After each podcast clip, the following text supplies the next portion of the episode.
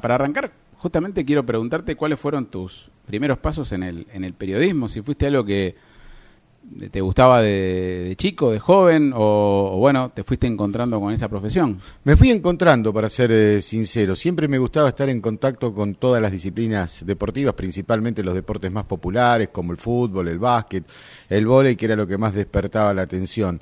Y terminó siendo un gran disparador la presencia de Necochea en el mapa nacional, con Estación Quequén y Rivadavia ya por mediados, fines de la década del 80.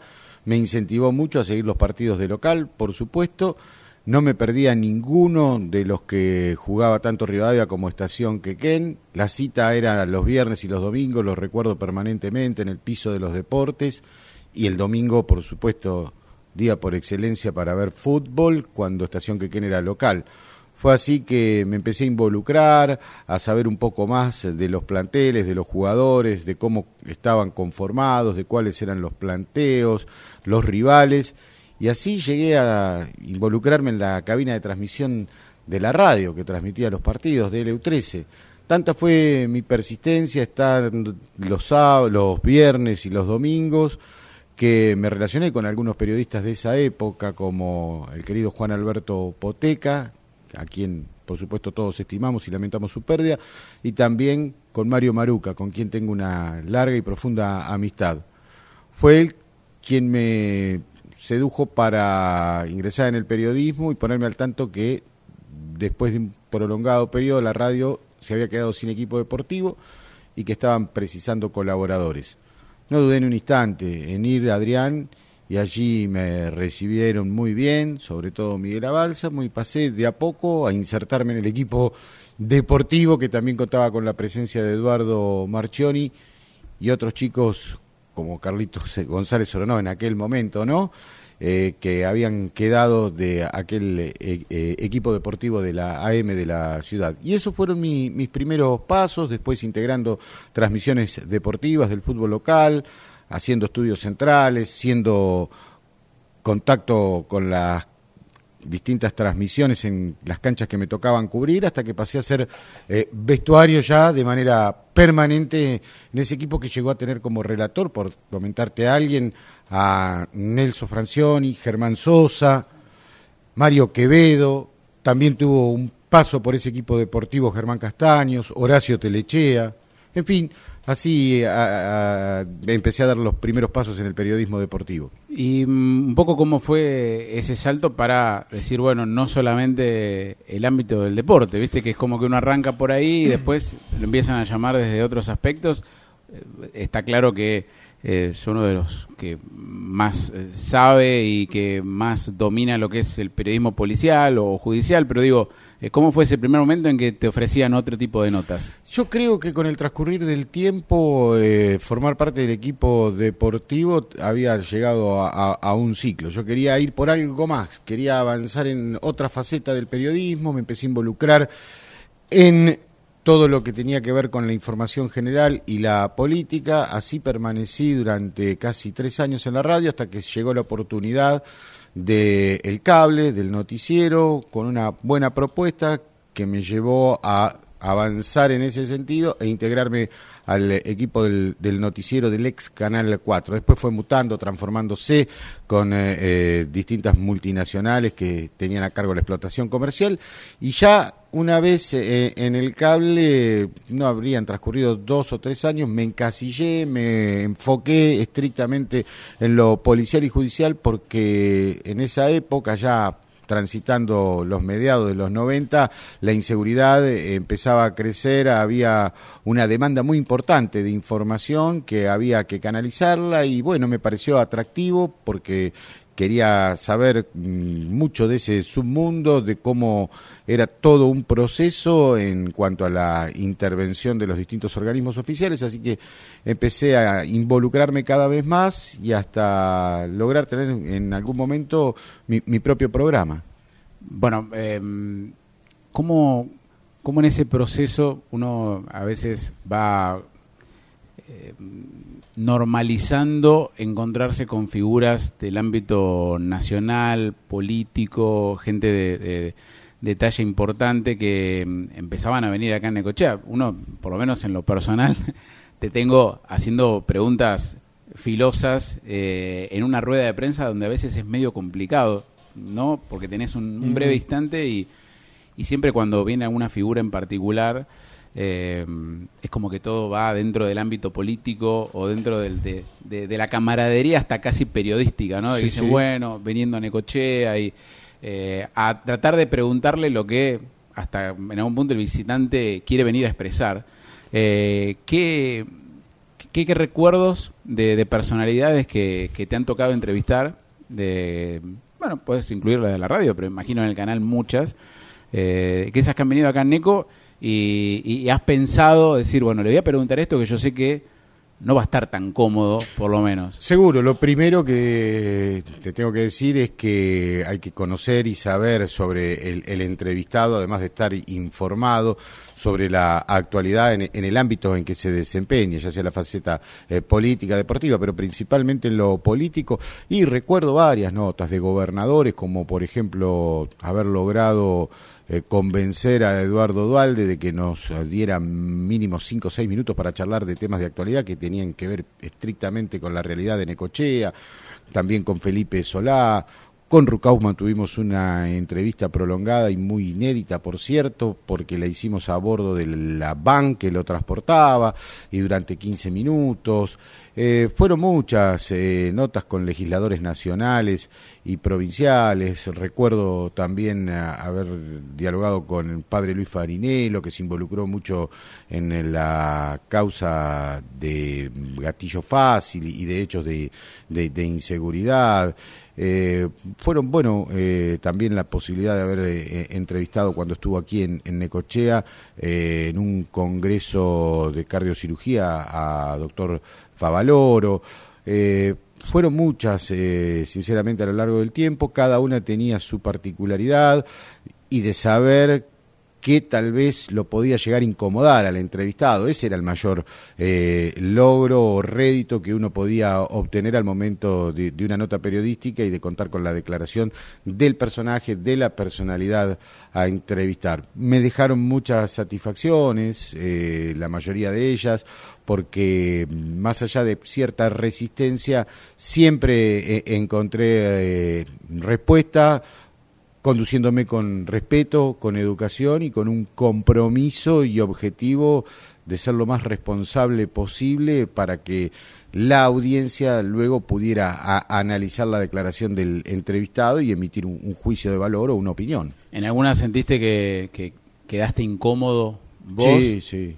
Sentí eh, eh, algún grado de incomodidad eh, en algunas sobre todo por la postura, por la actitud del entrevistado, como que no se esperaba lo que yo le iba a preguntar o como que tal vez avanzaba de una manera donde el límite entre lo permitido y lo privado tal vez eh, eh, estaba un tanto difuso. Pero bueno, eh, fueron pocas y yo lo tomo como un aprendizaje y también como parte de nuestra profesión, ¿no? de nuestro oficio. Bueno, hablando de profesiones, como la gente te encasilla que estás eh, en el estudio, ¿no? Como que sos la cara de un noticiero o en un programa, pero tenés muchas historias de esa que al periodismo, al periodista le gusta, que es que no esperás lo que va a pasar, ¿no? Porque quizás una visita, de última, tres o cuatro días te avisan que viene tal gobernador o tal figura y armás, pero hay veces que te dicen, está pasando esto y tenés que agarrar el móvil y sos también de esos que sale a recorrer el móvil, lo has hecho. ¿Qué hecho recordás en particular que bueno, que, detuvo ahí, no sé, a mí se me viene a la mente rápidamente el incendio del casino, no sé si estuviste en aquel momento, pero digo, eh, cosas así que dijiste, estábamos en la redacción muy tranquilos, ¿no? Eh, y, tuvimos que salir eh, y que lo recuerdes dentro de la historia de Neco. Bueno, te puedo hablar de una infinidad de siniestros, de accidentes en la ruta, con saldos trágicos a cualquier hora del día, incluso de madrugada, y por la magnitud de esos hechos no había que perder tiempo. El que más me impactó, el que más me sorprendió fue la muerte de Gastón Guarracino, cuando era candidato a intendente y al mismo tiempo legislador, senador provincial, y tomamos conocimiento de que había tenido un accidente tremendo que le costó la vida en la Ruta 2, muy cerca de Chascomús. Bueno, en cuestión de minutos eh, organizamos más de un equipo y partimos hacia el lugar de la tragedia. Nos llevó casi 14 horas. Adrián poder eh, traer todo el material, eh, testimonios, la cobertura de lo que fue su último adiós, tanto en el Consejo Deliberante como en la necrópolis donde descansan sus restos. Fue muy movilizante y que sin duda generó una fuerte sensibilidad en quien te habla y en quien nos tocó estar eh, a, cargo de esa cobertura. Eso fue un hecho que nos marcó. El otro, sin duda, también vinculado con la política, fue la muerte en un hecho de homicidio, ¿no? Distinto al de Guarracino, pero también de otro político como intendente Rodríguez, de Hugo Rodríguez, de la ciudad de Lobería. Dramático el desenlace espeluznante, los testimonios, eh, ver cómo toda una ciudad se había golpado eh, en las calles, incrédula ante lo que había sucedido eh, a pocos minutos de haber ocurrido el hecho y en un lugar tan público donde fue asesinado junto a un amigo y al día siguiente, bueno, una demostración de la clase política, del respeto, la admiración más allá de la ideología y el signo político de Rodríguez, que en ese momento gobernaba Lobería, creo que fue una masiva muestra de afecto y de un shock generalizado en el que nadie podía comprender realmente lo que había sucedido. Con el correr del tiempo ese proceso penal avanzó y recuerdo haber estado en cada una de todas las diligencias que se hicieron, incluido el juicio y hasta la reconstrucción de ese episodio en medio del juicio con la presencia del único imputado. Bueno, 35 eh, años de carrera o más, digo, cuando te preguntan que mm, eh, dónde encontrabas eh, la, la pasión para hacer lo, lo, lo, que haces, eh, ¿dónde está, dónde está el gusto? Viste que a veces te dicen, bueno, no, eh, es lo, me gusta por tal cosa, ¿no? Porque me siento creativo, eh, me gusta poder entrevistar, me gusta poder sacar al personaje, me gusta la inmediatez de la noticia. ¿En dónde encontrás el gusto en el periodismo? Se mezclan un poco de todas las cosas que acabas de, de escribir, pero yo creo que en la ansiedad en la ansiedad de poder tener la información. No digo de ser el primero, porque la noticia mejor contada no es la que se difunde eh, primero. Esa es una premisa que yo tomé y que siempre la seguí a, rajatabla. En, en, la ansiedad, eh, en lo que me despierta un hecho, en conocer los detalles, en que tanto el lector como el televidente tenga y disponga de toda la información y al más mínimo detalle y si es posible hasta reconstruir minuto a minuto qué fue lo que desencadenó un determinado eh, episodio policial. Y por supuesto, la continuidad, porque no todo se circunscribe y se reduce a determinada noticia, ahí estamos hablando de connotaciones policiales, ¿no? Todo luego continúa, pero lo que yo advierto es que ese caso se para la mayoría, ¿no? Se archiva, queda en el olvido. Y darle continuidad y saber cómo fue evolucionando el imputado, la causa, la investigación, las pericias, los testimonios, hasta el momento en que se conoce el desenlace en un juicio oral, es lo más lindo que por lo menos uno siente y después termina quedando satisfecho porque terminó un trabajo que empezó tal vez hace un año y medio, dos, y por el tiempo que lleva eh, eh, el proceso, transcurre eh, todo ese periodo plagado y cargado de información donde todo puede ser muy cambiante, ¿o no? como cerrar la historia. Es cerrar, es cerrar la historia. Que se abrió con un hecho, pero que... la terminás cerrando en un, en un juicio oral y en todo ese transcurrir te encontrás con muchísima información, con el perfil de la víctima, del imputado, con historias de vida, de personas comunes y corrientes como somos nosotros, tal vez signadas por el destino a transitar otros caminos. Depende con la óptica, óptica que se lo quiera ver, pero entras en un mundo en lo que, en lo personal, nunca pude salir y, y siempre me generó ansiedad y mucho gusto por eh, estar haciendo eso, que es, creo que también es eh, fundamental a la hora de poder informar, de hacer realmente lo que uno siente y le gusta. Bueno, algo pendiente en el mundo del, periodismo que digas, bueno, quizás eh, lo tengo ahí, uno con la vorágine del día a día es como que la siguiente noticia es, es lo que uno lo lleva, pero a veces teniendo la mente fresca, no sé, se me ocurre mm, tener algún programa de que no tenga nada que ver con lo que has hecho, escribir un libro, no sé. No, tal vez potenciar, eh, siempre mm, como déficit de, noté de que no le podía dedicar el tiempo que requiere todo lo que es el ámbito policial y judicial, porque las estructuras en el interior, y esto lo saben muchos de, los colegas, son eh, pequeñas, se reducen a tener que hacer prácticamente todo, a diferencia de lo que puede ser un medio gráfico, donde cada periodista se especializa en un tema y le dedica durante toda la jornada laboral su energía a ese tema, a esa faceta, yo creo que eso es lo que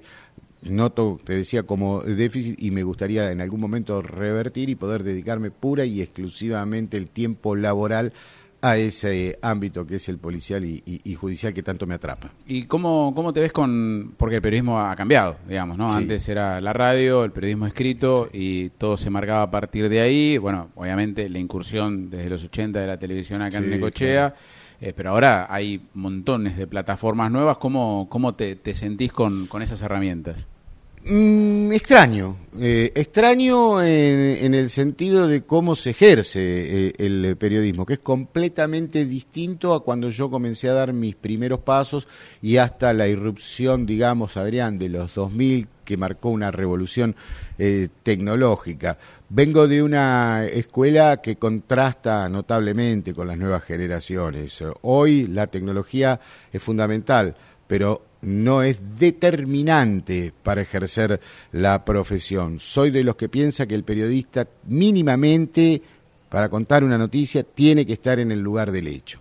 La tecnología te va a ayudar en un montón de cuestiones, pero estando en el lugar del hecho o, en todo caso, redoblando esa ausencia de no haber estado con mayor esfuerzo y logrando la mayor cantidad de testimonios, de fuentes, de chequear más de una y otra vez la información, eh, no lo veo. No, no, no, no lo veo en, en, la actualidad. Eh, consumo bastante los medios de comunicación, sobre todo en el orden local, que es lo que me interesa para estar informado. Y veo que ahí hay un déficit, que todo es muy efímero, que todo hoy es muy rápido, que son eh, tres líneas, 30 segundos, y veo una noticia hueca, vacía de datos, de fuentes, de detalles, de cosas que son imprescindibles para el lector cómo, cuándo, dónde y, por qué, que es elemental y, básico, lo noto ausente.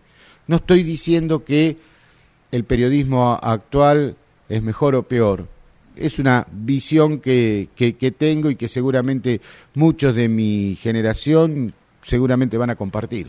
Eh, que quizás eh, para completar y, te, te, pido que sigas con la reflexión, ¿no? Como que se apunta a la inmediatez y el impacto a eh, el desarrollo y, el contexto o a, las respuestas que decías de esas preguntas, ¿no? Claro. Como que se busca encontrar... Sí, hay una demanda, ¿eh? es cierto lo que vos estás eh, planteando, pero tampoco uno puede trabajar e informar en función eh, de una demanda, que es respetable, que yo la entiendo, pero eh, la inmediatez, eh, la noticia en desarrollo no quita que pueda existir una ampliación con posterioridad. Y eso tampoco lo veo. Noto que faltan datos claves, centrales, esenciales.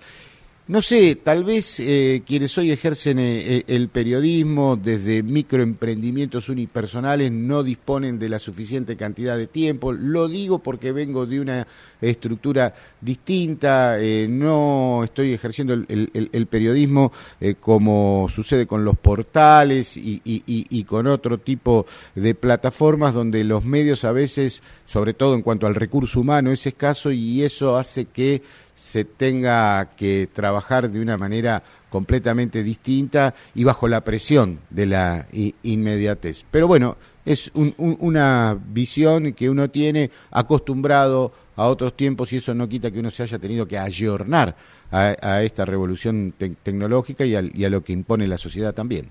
Eh, antes de meternos en el capítulo tele, has hecho radio. Sí, eh, claro. Y, qué cosas, viste que cada medio tiene su como su cosa positiva, su, su, manera de trabajar, todos tienen la misma esencia de, poder llegar a, la gente de la manera más clara posible, pero digo, ¿qué, qué cosas te gustaban de, la radio que a veces no encontrabas en la tele o, en el periodismo escrito?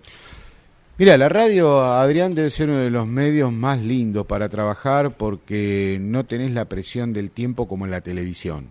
Y donde vos podés jugar desde la creatividad como en ninguna otra plataforma o en televisión o en el periodismo eh, escrito y donde se te abren un abanico de posibilidades muy importantes y eso te termina jugando a favor, te alimenta, te motiva para superarte.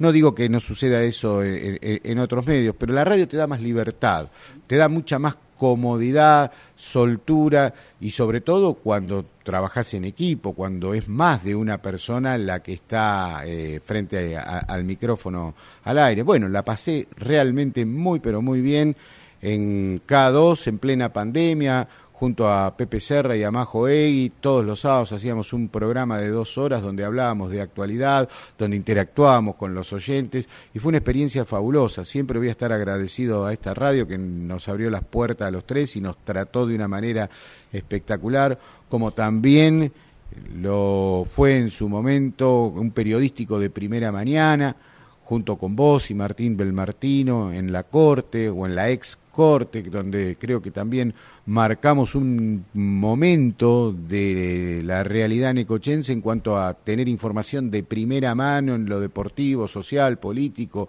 judicial. Son recuerdos y sensaciones que quedan y, que no se van a borrar, más allá de mis inicios en, en la M, ¿no? Soy un agradecido de poder haber mm, trabajado en, en, los medios que, que te mencioné y gustoso de llevar adelante esta profesión, ¿no? Con responsabilidad, esfuerzo y sacrificio. Creo que son los pilares fundamentales. Bueno, hablaba de esas sensaciones.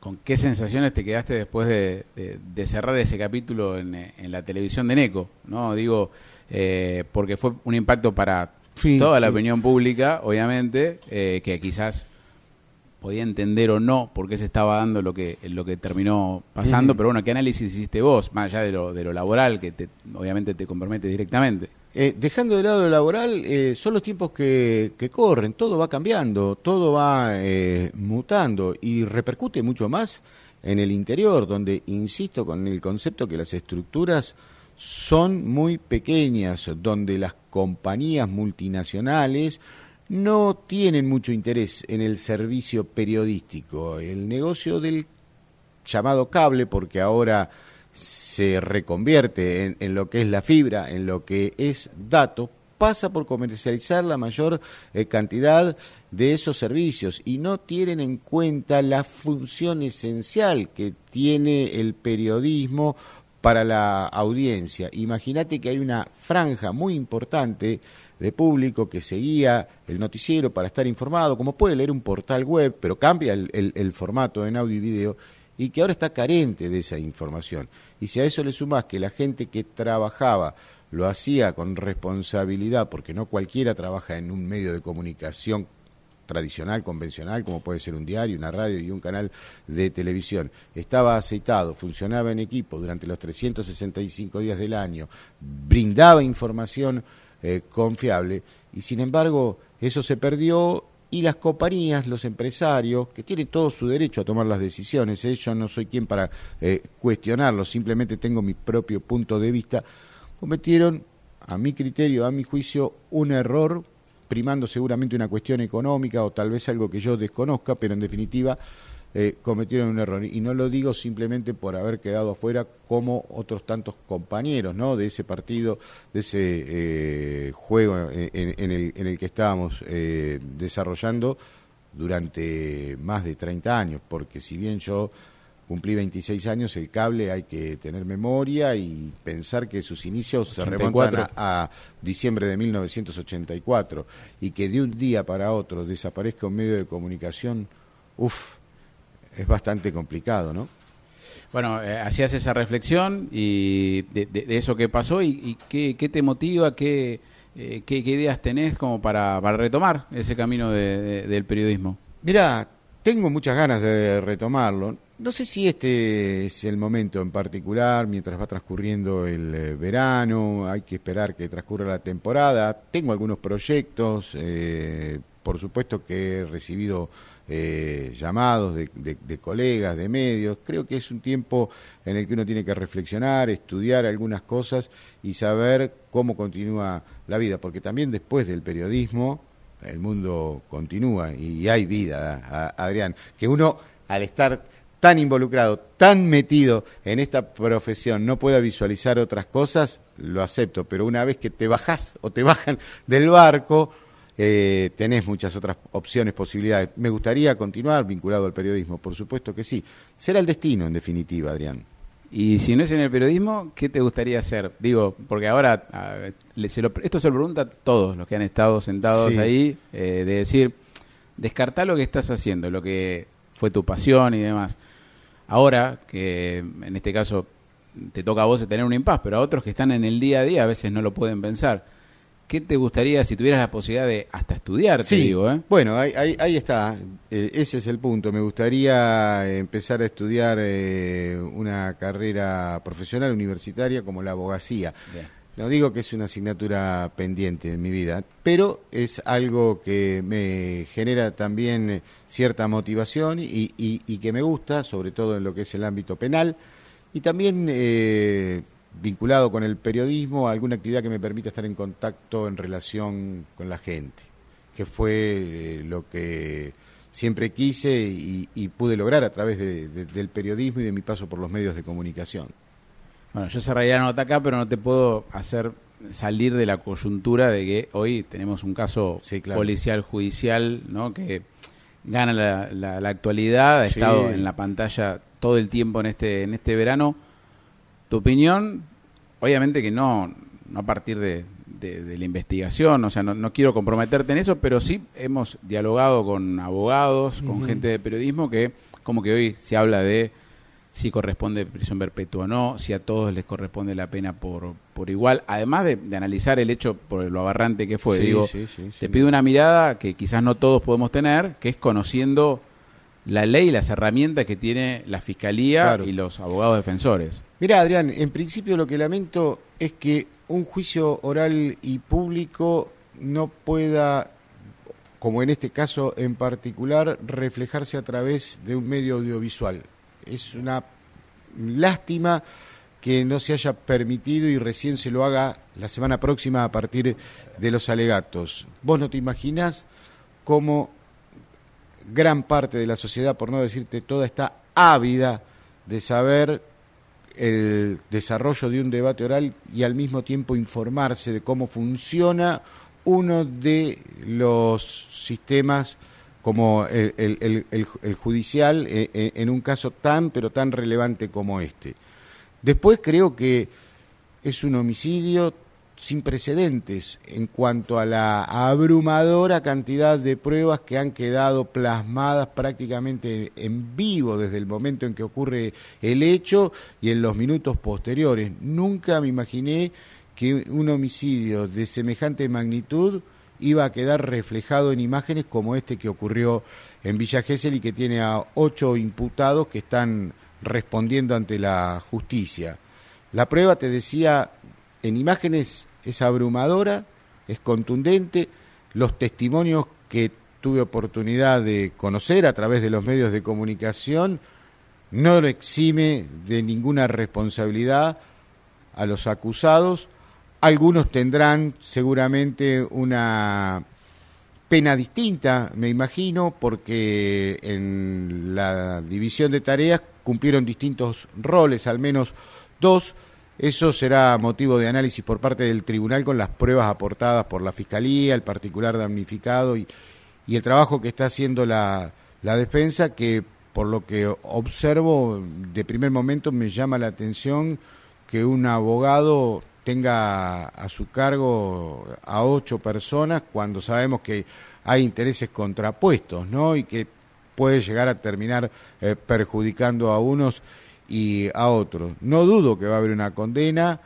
Creo que la calificación, eh, sobre todo los agravantes del concurso premeditado de dos o más personas y la alevosía están probados en todo lo que fue la etapa de la instrucción. Obviamente hay planteos de la defensa, no voy a comentar yo porque tampoco tengo el conocimiento de cuestiones técnicas y puntualmente judiciales, pero creo que han tenido todas las garantías que un imputado requiere desde el momento que es detenido hasta el momento del, juicio oral, de lo que será eh, eh, el desenlace de todo este proceso. En definitiva, creo que habrá condenas eh, duras, no me atrevo a decir si todos van a recibir prisión perpetua, pero la mayoría sí, y de todas maneras la justicia penal no va a restaurar el dolor, el sufrimiento de los padres, porque por más que le apliquen a todos una pena de prisión perpetua de 35 años de cárcel, no van a devolver en vida a Fernando Báez Sosa, ni a Graciela, ni a Silvino. Lo único que podrán hacer es aplacar calmar, atemperar el dolor que están sufriendo desde hace tres años. Bueno, Gustavo, gracias por la charla, por hablar un poquito de vos, por, bueno, por siempre eh, estar tan dispuesto y bueno, un gustazo para eh, mí. El gusto ha sido mío de compartir con vos eh, este ciclo de entrevistas que estás desarrollando y me alegra mucho de verte activo y que me hayas tenido en cuenta.